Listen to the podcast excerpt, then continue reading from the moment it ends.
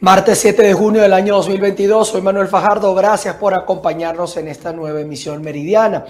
Continúa la caravana de migrantes que inició en Tapachula, al sur de México, en nuestro programa Buenos Días. El director del Centro de Dignificación Humana, Luis García Villagrán, aseguró que las movilizaciones es de quienes no pueden pagar los costos de la documentación.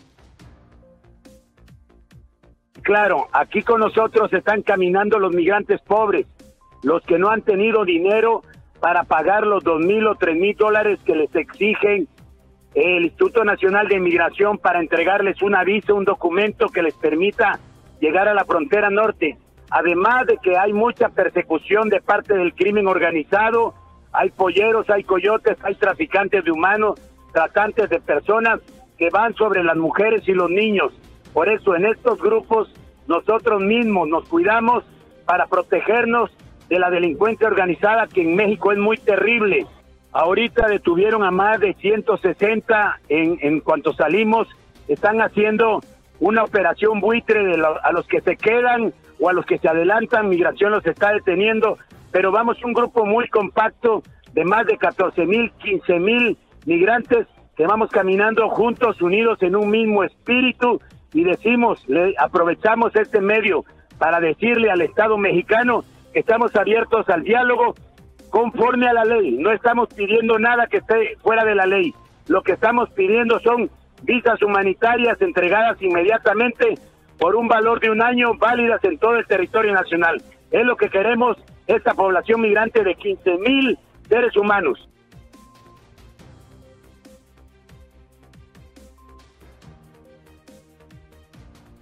Estaremos atentos al desarrollo de esta caravana inédita de migrantes. Vamos a pasar información que tiene que ver con Venezuela porque un fuerte incendio se registró la mañana de este martes en un taller de multiservicios al este de Barquisimeto en el estado Lara. Andreina Ramos desde el lugar nos amplía. Muy buenas tardes, nos encontramos en el este de la ciudad de Barquisimeto, específicamente en la avenida Venezuela con calle Urdaneta, en donde se registró un fuerte incendio en un taller de multiservicios ubicado en un centro comercial en donde desafortunadamente pues varios locales comerciales resultaron afectados. Hasta los momentos se desconoce cuál fue la causa de este lamentable incidente. Los bomberos del municipio de Ibarren se encuentran desplegados con varios camiones cisterna que han llegado hasta este punto para poder cubrir Em, la necesidad que tiene el cuerpo de rescate para atender esta emergencia. De acuerdo a las versiones de algunos testigos, fueron varias explosiones, al menos cinco explosiones que afectaron a estos establecimientos comerciales y eh, afortunadamente no se registraron pérdidas humanas, hasta los momentos solamente pérdidas materiales y un lesionado presuntamente en el brazo y es uno de los trabajadores de este taller de multiservicios. Allí se puede apreciar cómo los bomberos están tratando de subir hasta la azotea de este centro comercial, puesto que las llamas están bastante fuertes en la parte superior y aunque aparentemente están sofocadas, pues todavía no han terminado de apagar este incendio. La Cruz Roja Venezolana, el Cuerpo de Rescate, Protección Civil, funcionarios de la Policía del Estado Lara se encuentran en toda esta zona, por supuesto, para atender cualquier tipo de incidencia y nosotros, por supuesto, muy pendientes de lo que pueda ocurrir para llevárselos a través de nuestras pantallas. Repetimos entonces, un incendio en el este de la ciudad de Barquisimeto, en un taller de multiservicios. Todavía se desconoce cuál fue la causa de este mm, hecho, en donde hasta los momentos hay una persona lesionada en el brazo que fue trasladada de emergencia hasta el hospital de Barquisimeto y solamente hay pérdidas materiales. Es la información que manejamos desde Barquisimeto en el estado Lara. Nosotros pendientes para llevarles más informaciones. Reportó para ustedes Andreina Ramos.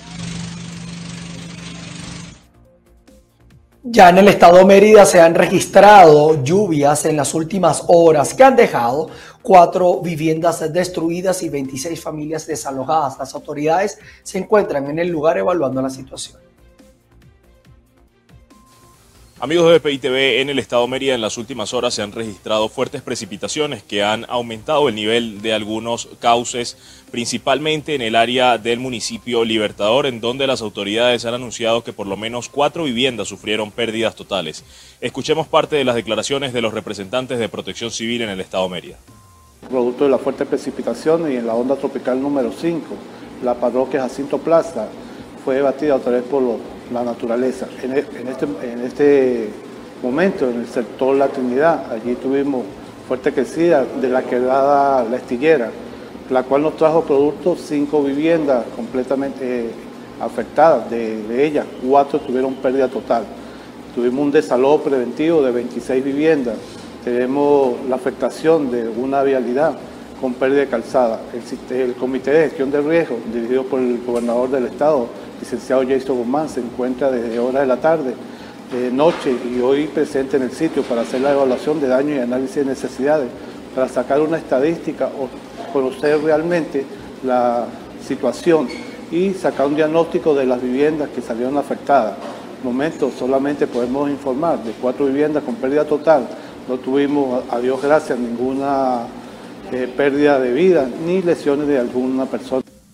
Tanto la gobernación como la alcaldía, además de las autoridades competentes, se encuentran trabajando en el lugar para intentar reparar algunos de los daños y evaluar los posibles riesgos en los que se mantienen algunas de las personas en el municipio Libertador, principalmente en el área de la cuenca del Chama. Con esta información nosotros despedimos este contacto. Reportando desde el Estado Mérida, soy José Gregorio Rojas, BPI TV.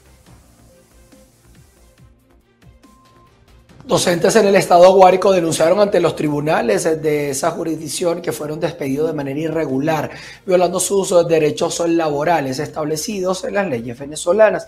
Ellos solicitan a las autoridades del Ministerio de Educación ser incorporados nuevamente a sus puestos de trabajo. Un grupo de docentes provenientes de distintos municipios del estado Guárico acudieron a la sede de los tribunales en San Juan de los Morros, capital de esta zona llanera del país. Esto para solicitar ser incorporados nuevamente a sus puestos de trabajo, ya que han denunciado que fueron despedidos injustificadamente sin cumplir los protocolos administrativos correspondientes. Aseguran que tienen más de dos meses sin percibir sus salarios. Entonces, nos suspenden el sueldo Ahora es peor, si antes no teníamos cómo sustentar a la familia, ahora es peor porque no tenemos un sueldo, ni fijo ni de ninguna forma y tenemos que salir a buscar terceras opciones laborales. Ya venimos haciendo varios procesos, tenemos ya prácticamente tres meses en esta situación porque no se nos hizo el debido proceso. Sabemos que cometimos un error, sí, o tal vez una falla como se pudiera decir, pero también se nos no se nos hizo un proceso administrativo como es, deberían hacernos tres amonestaciones orales y tres amonestaciones escritas y no se cumplió eso. Eso es lo que estamos exigiendo, o sea, que se nos cumpla el debido proceso y que se nos dé la oportunidad de reingresar a nuestros puestos de trabajo. No hay con qué cubrir las necesidades básicas. Hay que buscar otras opciones de trabajo en, en cualquier parte informal o como doméstica, pues también se puede hacer. De acuerdo con las organizaciones sindicales del gremio de la educación, son más de mil personas entre obreros, administrativos y docentes que han sido despedidos y ellos además destacan que existe inamovilidad laboral.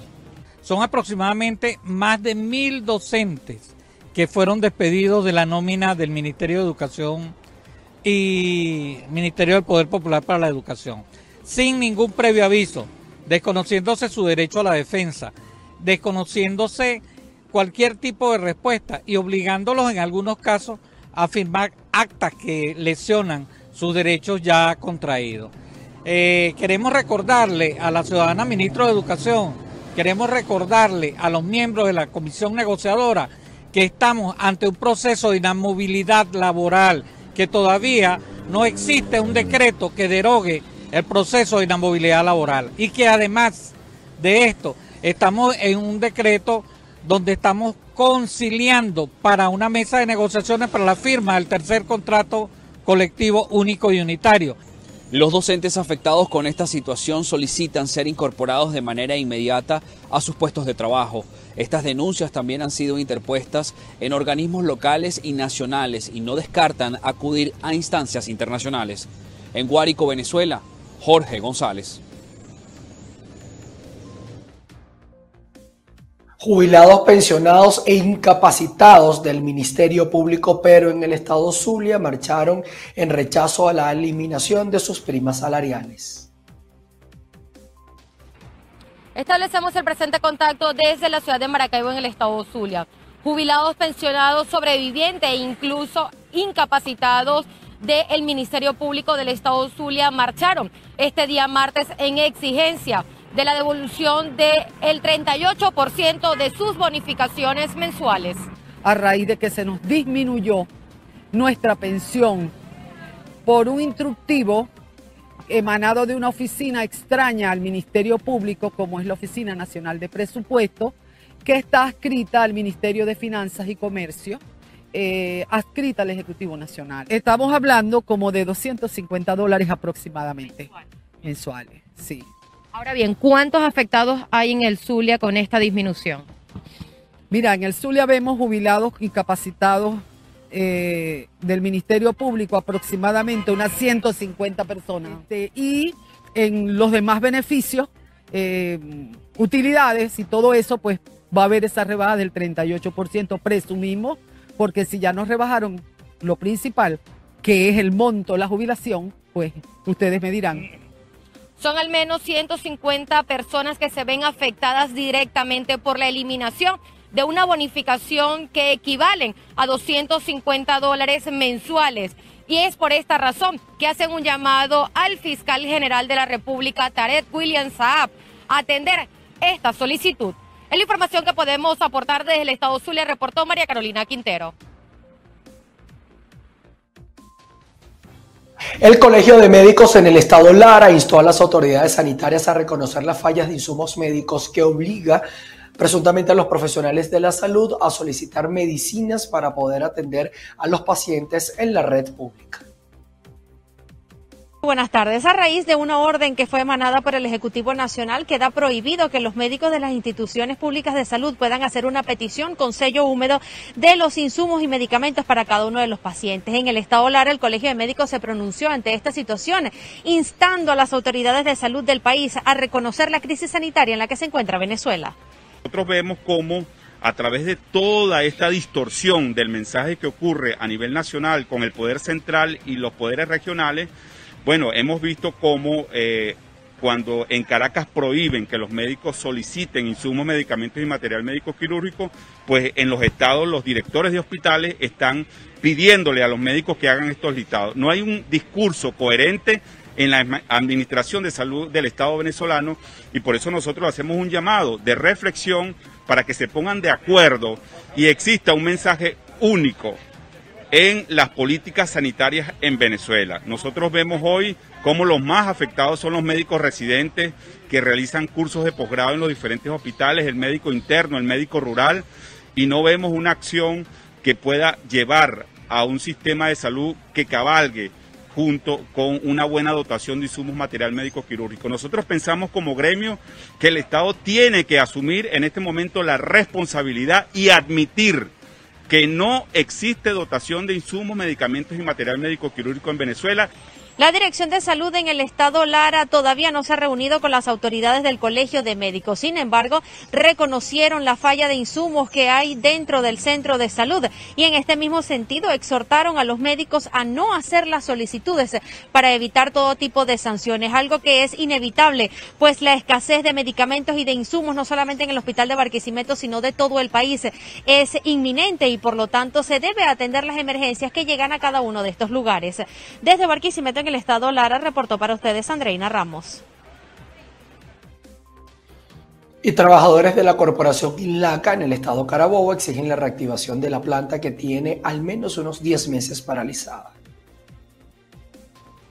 Establecemos este contacto desde el estado Carabobo, región central de Venezuela. Nos encontramos en puertas de la corporación INLACA. Hoy un grupo de trabajadores se encuentra protestando. ¿Cuál es su nombre y qué es lo que ocurre? Mi nombre es Raimer Paz, trabajador y vocero de la empresa Corporación Inlaca. Estamos aquí siguiendo nuevamente, este, queremos trabajar que este, la activación de dicha planta, ya que está esta planta paralizada, la están utilizando como eh, un almacén este, ya que tenemos otra sucursal en Chivacoa y están mandando productos de, allá para acá, pero queremos la reactivación de dicha planta, pues, para reactivarnos nuestro puesto de trabajo, ya que estos padres de familia, más de 400 padres de familia, están en la calle, pues, inesperadamente esta empresa lo sacó a la calle y no le ha dado respuesta para su activación de producción. Este, Vamos a conversar con otro de los trabajadores que se encuentra acá. ¿Cuánto tiempo tiene sin laborar y cómo está haciendo para llevar el sustento a su hogar? Yo tengo 20 años laborando aquí a Corporación Inlaca. ya tenemos dos años sin trabajar. Le pedimos a las autoridades, por favor, que se aboquen a la problemática de nosotros, ya que es difícil mantenernos en la calle. Son nuestros familiares que tienen la carga de nosotros, ya que nosotros no podemos eh, trabajar porque tenemos un proceso legal ante la Inspectoría del Trabajo. Le pedimos al presidente de la República que por favor se aboque a nuestra problemática, porque nosotros lo queremos ser productivo al país, queremos trabajar. Declaraciones de uno de los trabajadores que se encuentra el día de hoy en puertas de esta corporación exigiendo reenganche. Recordemos que hay un grupo de 94 trabajadores que se encuentran fuera bajo el alegato de suspensión. Ya transcurrieron más de 180 días y ellos continúan exigiendo derecho a laborar. Es parte del reporte que tenemos al momento con ustedes. Con esta información despedimos este contacto quien le reporta Ruth Laverde. Concejales opositores de la Cámara Municipal de Miranda en el Estado Falcón denunciaron el presunto hostigamiento por parte de la fracción oficialista. Sí, muy buenas tardes. Hacemos este contacto desde la ciudad de Coro. Hoy un grupo de concejales de la fracción opositora de la alcaldía del municipio Miranda denuncian presuntas situaciones de hostilidad dentro de la Cámara Municipal. Vamos a conversar con el edil Winston Vidal para que nos dé detalles de esta situación.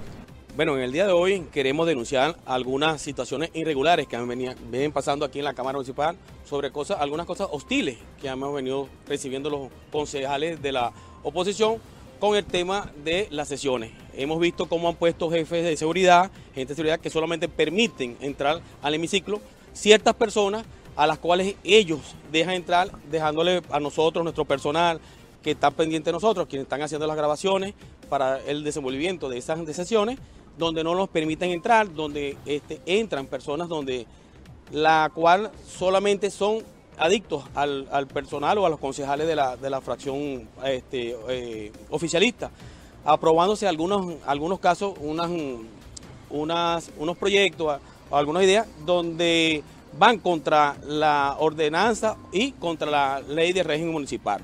Este, creo que quieren otra vez volver a poner la Cámara Municipal como ha estado en la otra gestión, una Cámara donde no se sepa nada, donde la gente no escuche, donde la gente no sepa qué, se está, qué está pasando ahí.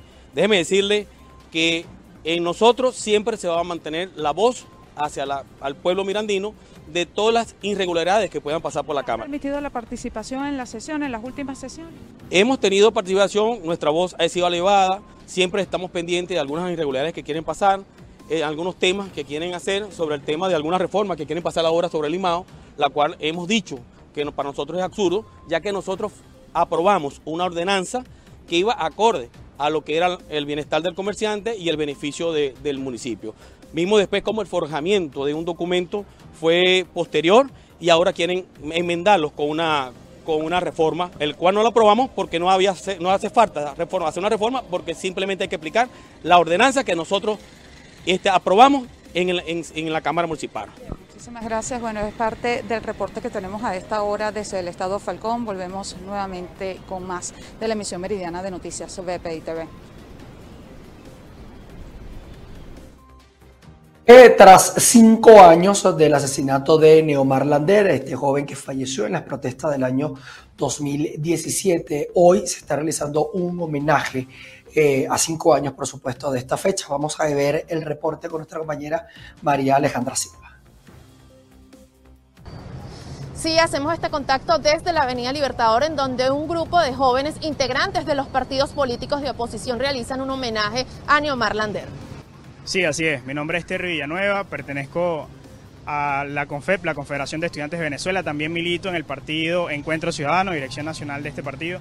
Y hoy estamos aquí jóvenes de distintos partidos jóvenes de la sociedad civil, jóvenes presidentes de las universidades, conmemorando un día que para nosotros es de dolor, para nosotros es de dolor colectivo y dolor nacional. Esto significa hoy el fallecimiento o el asesinato, mejor dicho, porque hay que decirlo así, de Neomar Lander a cinco años. El 2017, el 7 de junio, Neomar Lander en este lugar fue asesinado.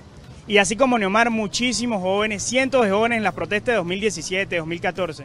Y los que estamos aquí sabemos que si el día de mañana o hoy queremos visibilizar lo que sucede en el país, las problemáticas que hay, también podemos correr con la misma suerte. Hoy Neomar pudo haber sido ese estudiante que pertenece a cualquier casa de estudio que está a punto de graduarse, pudo haber sido un futuro doctor, un ingeniero, un arquitecto, ese que le pertenece y construye el futuro del país. La verdad es que en Venezuela nada se está normalizando. Nada está bien en Venezuela. Y no está bien mientras los que gobiernen estén en Miraflores con las manos manchadas de sangre. Y los jóvenes vamos a seguir visibilizando. Y también pensamos lo que decía Neomar y por eso estamos acá. La lucha de pocos vale por el futuro de muchos. Neomar, hermano, tu lucha no fue en vano. Neomar, estas fueron las declaraciones de Terry Villanueva, integrante de la Dirección General del Movimiento Encuentro Ciudadano, que señalaba que ellos seguirán mostrando la realidad que enfrenta el país y seguirán homenajeando tanto a Nomar Lander como a las otras 156 víctimas que murieron durante las protestas antigubernamentales del 2017. Desde Caracas, Venezuela, María Alejandra Silva. Nos vamos hasta el estado portuguesa porque los cuerpos policiales detuvieron a otros dos falsos profesionales de la odontología, sumando seis hasta la fecha en procedimientos realizados entre Guanare y Acarigüe. Veamos la nota. Tras la detención practicada días atrás de cuatro falsos dentistas que realizaban diversos tratamientos odontológicos en Guanare, Ahora fueron capturados otros dos falsos odontólogos en la urbanización La Guajira de Acarigua durante un operativo efectuado por funcionarios del Servicio de Investigación Penal de la Policía Nacional Bolivariana. Los falsos profesionales fueron identificados como Gonzalo Alexander Milano de 54 años de edad y Denis Alexander Milano Marchán de 21 años. Las autoridades policiales señalaron que la detención fue posible gracias a trabajos de inteligencia social, logrando detectar la ubicación de un consultorio clandestino en el cual ejercían ilegalmente la odontología. El Ministerio Público imputó a ambos sujetos por los delitos de ejercicio ilegal de la odontología, intrusismo, estafa continuada y agavillamiento. Desde el Estado portuguesa reportó Manuel Alvarado. Seguimos con ustedes. Ocho personas permanecen desaparecidas y 78 lamentablemente han fallecido en Colombia por la actual ola invernal que inició el pasado 16 de marzo. Las autoridades advierten que las lluvias continuarán con más intensidad a partir de la próxima semana. Además de las trágicas cifras, la Unidad Nacional para la Gestión del Riesgo de Desastres advirtió que a partir de la próxima semana ingresaría una onda tropical al país, por ende aumentarán las lluvias en diferentes regiones. La actual temporada de lluvias que se viene registrando desde el 16 de marzo a la fecha ha dejado afectaciones en 394 municipios de 28 departamentos, por cuenta de 815 eventos registrados Lamentablemente 78 colombianos han perdido la vida, 91 han quedado heridos y 8 personas se encuentran desaparecidas como consecuencia de estos eventos. Las lluvias han generado daños a los bienes de 33.159 familias. En dos meses y medio suman 368 viviendas destruidas y 15.609 averiadas. La advertencia de gestión del riesgo es que por la presencia del fenómeno de la niña, además del inicio de la temporada de huracanes, las precipitaciones aumentarán hasta en 60%. El llamado a la comunidad es de prevención, a no exponerse en zonas de riesgo, a evitar actividades al aire libre o cerca de cuerpos de agua y a seguir con precaución las recomendaciones impartidas por las autoridades locales y las entidades del Sistema Nacional de Gestión del Riesgo que trabajan las 24 horas para cuidar por nuestra integridad. La actual temporada de lluvias también ha dejado afectaciones en la infraestructura. 66 puentes vehiculares y 36 puentes peatonales han sido afectados, siendo las inundaciones y los movimientos de masa las principales situaciones que se presentan. En Bogotá, Miguel Cardosa, BPI TV. Seguimos en Colombia porque se encontraron dos embarcaciones de 1698. Imagínense ustedes cerca del galeón español San José, así lo informaron las autoridades locales. Veamos el reporte. El presidente de Colombia, Iván Duque, anunció que hallaron dos embarcaciones cerca a la zona donde está el galeón español San José hundido frente a Cartagena de Indias en el siglo XVIII por corsarios ingleses y cuyo pecio fue encontrado en 2015. El mandatario aseguró que una de las embarcaciones es del periodo colonial, mientras que la otra corresponde al periodo republicano de la historia del país. Además, aseguró que tienen antecedentes de alrededor de una decena de embarcaciones similares cuya ubicación están investigando con equipos de la Armada. El presidente explicó que compraron equipos en los últimos años para poder llegar a la profundidad y tener las mejores imágenes y a la vez proteger la integridad del tesoro hasta que se pueda realizar la extracción cuyo rescate está en licitación.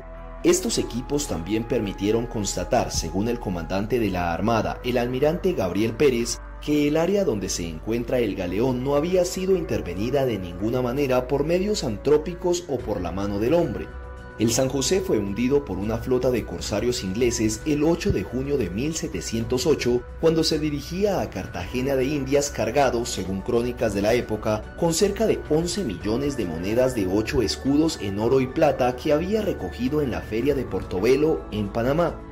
Tras el anuncio del hallazgo del pecio en diciembre de 2015, surgieron disputas entre Colombia y España porque este último aduce que por tratarse de un barco de Estado, le amparan las normas de la Organización de Naciones Unidas para la Educación, la Ciencia y la Cultura UNESCO para reclamar su titularidad.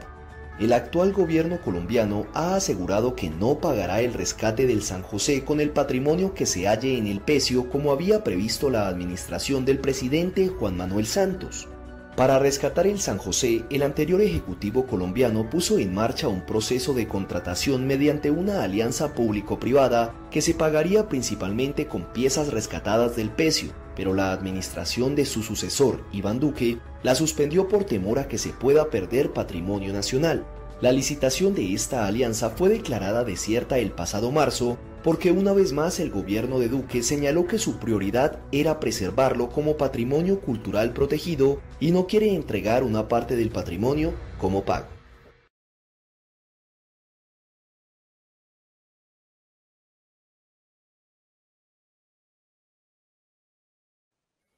Y en Japón las autoridades imponen nuevas medidas sanitarias a los viajeros extranjeros.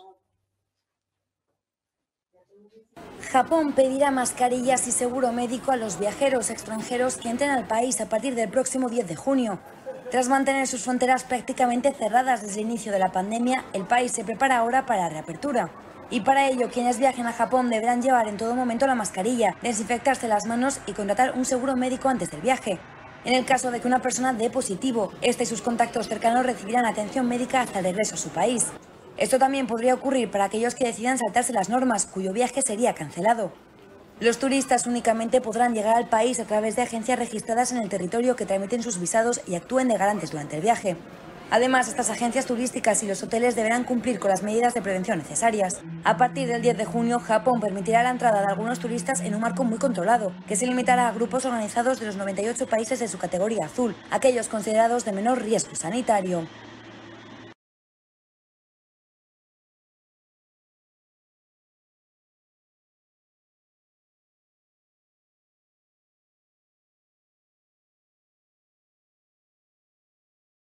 Y con esta información de Asia, nosotros eh, colocamos punto final a nuestra emisión meridiana. Suscríbanse a nuestro canal de YouTube, eh, también de Roku, Apple TV, Amazon Fire y estén atentos a los avances que vamos a estar generando para ustedes. Nos vemos en nuestra emisión central de noticias. Se les quiere. Chao, chao.